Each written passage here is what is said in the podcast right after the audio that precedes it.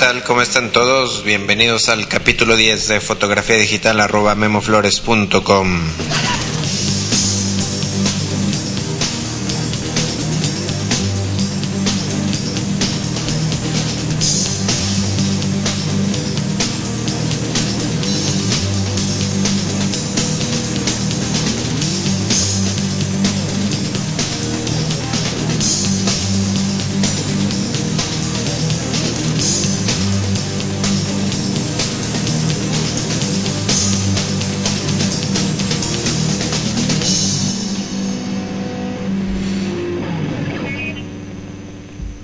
Bueno, pues bienvenidos a este taller en línea sobre fotografía digital. Mi nombre es Guillermo Flores y ahora estamos con el capítulo 10.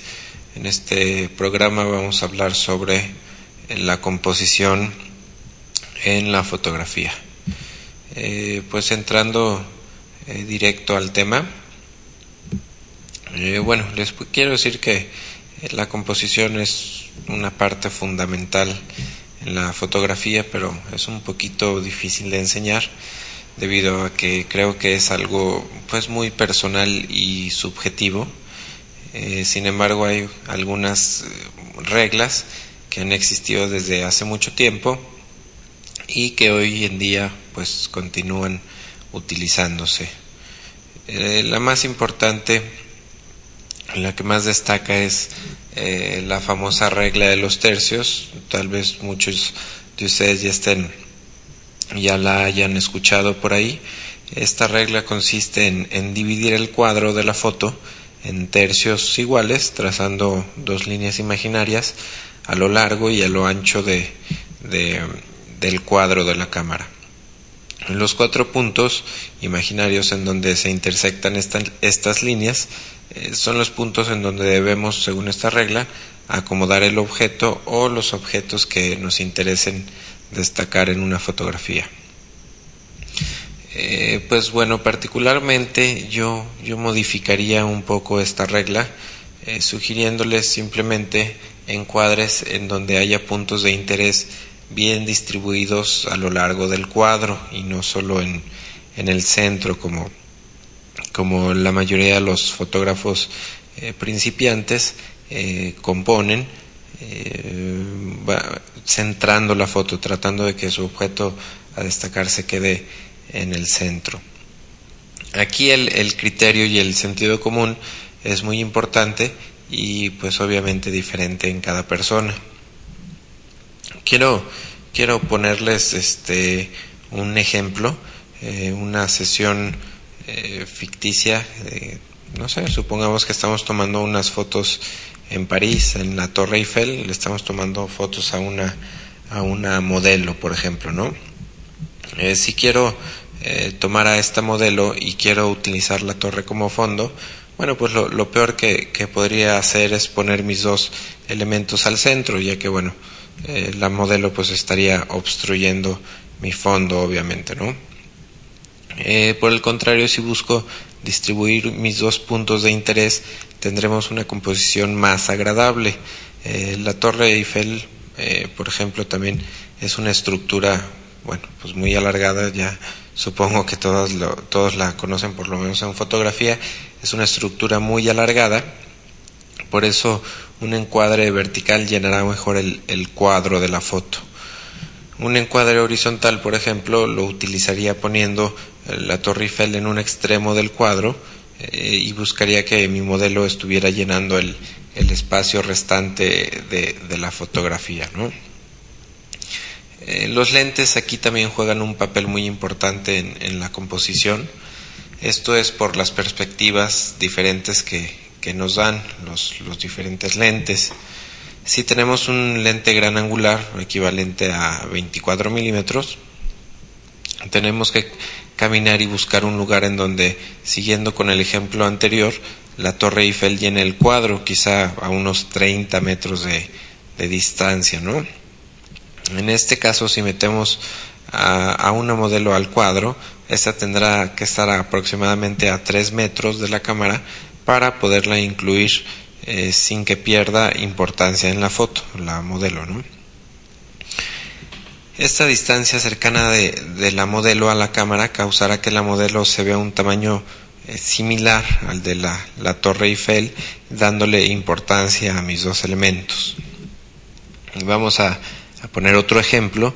Eh, en la misma situación, si estamos, por ejemplo, a 200 metros, obviamente aproximados, si estamos más o menos a 200 metros de, distancia de la torre y queremos utilizar este mismo gran angular, eh, la perspectiva tan exagerada de este lente causará que la torre Eiffel se vea sumamente pequeña y eh, va a perder importancia en, nuestra composición porque estaremos eh, captando demasiado fondo y bueno la, torre va a quedar en un porcentaje muy pequeño del cuadro de la foto. En este caso buscaría mejor un lente para equilibrar eh, las dimensiones de mis dos elementos, la modelo y la torre.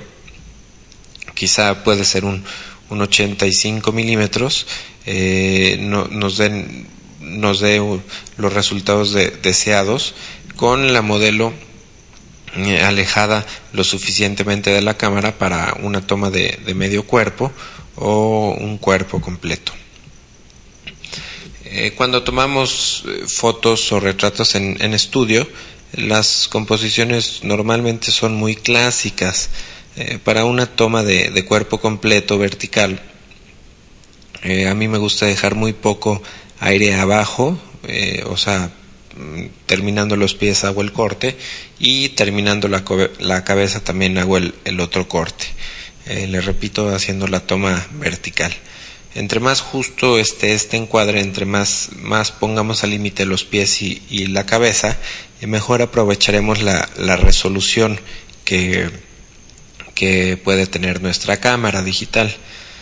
En, por ejemplo, en, medium shots o tomas de, medio cuerpo, me gusta hacer los cortes entre la rodilla y la cadera más o menos, eh, hasta igual, en cuanto termina la cabeza, hacemos el corte también. Eh, tratando de incluir siempre los dos brazos. En este, en este tipo de, de, tomas de medios cuerpos no me gusta cortar los brazos porque siento que, que de repente la foto se puede ver un poquito rara. En un eh, retrato o headshot eh, el acercamiento depende de mi sujeto. En ocasiones dejo por ejemplo, el, el, cabello, eh, la cabeza completa, cuando es un encuadre un poquito más abierto y cuando estoy haciendo encuadres más cerrados, eh, sí hago algunos cortes en el cabello en la parte de arriba y cuando se necesita un poquito eh, cortar en un lado o en ambos lados del cabello, también, también lo hago cuando es un plano muy cerrado, ¿no? Eh, me gusta trabajar en estos retratos o headshots, me gusta trabajar con, los sujetos no de frente a cámara, siempre me gusta tenerlos un poquito eh, de tres cuartos o el cuerpo casi casi totalmente de lado con la cámara y los ojos viendo a cámara.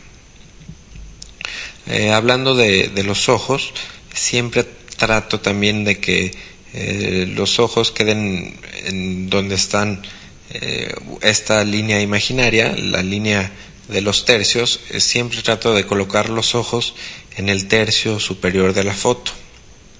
El punto de interés más importante en un retrato eh, yo creo que son los, los ojos y cuando trabajamos por ejemplo con una profundidad de campo muy crítica, con una apertura muy abierta, siempre hay que enfocar el, el ojo que se encuentre más cercano a la cámara si con, que tengamos este ojo en perfecto foco, a lo mejor el, el ojo que, que, queda más alejado de la cámara, eh, a lo mejor se puede ver un poquito borroso, pero eh, pues es parte de, de, cuando estamos manejando una profundidad de campo crítica, es parte de, del efecto que, que podemos lograr. Eh, también una cosa que se me hace muy importante en, en, la, en el aprendizaje de la fotografía es saber cómo interpretar, eh, más bien saber interpretar cómo fue tomada una fotografía. Eh, podemos saber si se usó un telefoto de acuerdo con la cantidad de fondo que tengamos, por ejemplo, qué tan comprimida se vea la imagen. Esto es cuando se utiliza un telefoto. Si se utilizó un lente normal, si están viendo fotografías eh, y en, alguna de estas se utilizó un lente normal, las perspectivas eh, verán que, que, van a ser eh, muy parecidas a como las ve nuestro ojo, el, ojo humano. Y, por ejemplo, si, si veo una fotografía con primeros planos muy grandes comparados con el fondo que, que se puede ver muy alejado, esto nos indica que, que la fotografía fue tomada con, un lente gran angular. Eh, la apertura con la que se tomó la foto la podemos calcular aproximadamente de acuerdo con, la profundidad de campo que estemos observando en la imagen. Eh, si hay algún sujeto u objeto en movimiento en una foto, como puede ser agua, aves, eh, autos, estos nos dan un indicio de la, de la velocidad con la que fue tomada la fotografía.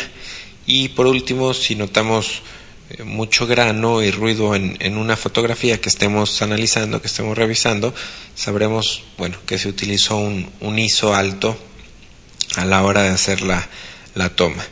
Eh, ¿Qué tiene que ver esto con, con, la, con la composición? Eh, bueno, pues quería que, que repasáramos brevemente estos puntos para decirles que yo creo que es muy importante eh, retroalimentar la creatividad o buscar inspiración analizando y comprendiendo cómo otros fotógrafos han logrado ciertos resultados rompiendo reglas de, composición. Eh, a mí me gusta mucho navegar en, internet, viendo páginas de fotógrafos, eh, comprando revistas, analizando las fotos. Si veo una que me gusta, trato de descifrar con qué lente fue tomado, eh, con, qué apertura se, se, tomó la foto, con qué velocidad, eh, qué iluminación se utilizó. Y bueno, esto simplemente les digo, los, los utilizo, utilizo esta retroalimentación para, para tratar de, de buscar nuevas ideas, ¿no? Eh, bueno, pues para finalizar este, este capítulo, quiero aconsejarles que cuando tengan una buena composición, eh, piensen y observen a su alrededor. ¿Qué pasa si, por ejemplo, eh, dan un paso o dos pasos, no sé, diez pasos o cincuenta metros, si hacia un lado, hacia otro lado? ¿Qué pasa si, si se mueven hacia el frente unos cuantos pasos, hacia atrás algunos metros? Eh, ¿Qué pasa si, por ejemplo, tienen, tienen la foto perfecta, pero, pero qué pasaría si se tiran al, al piso para buscar un, un, ángulo de abajo hacia arriba?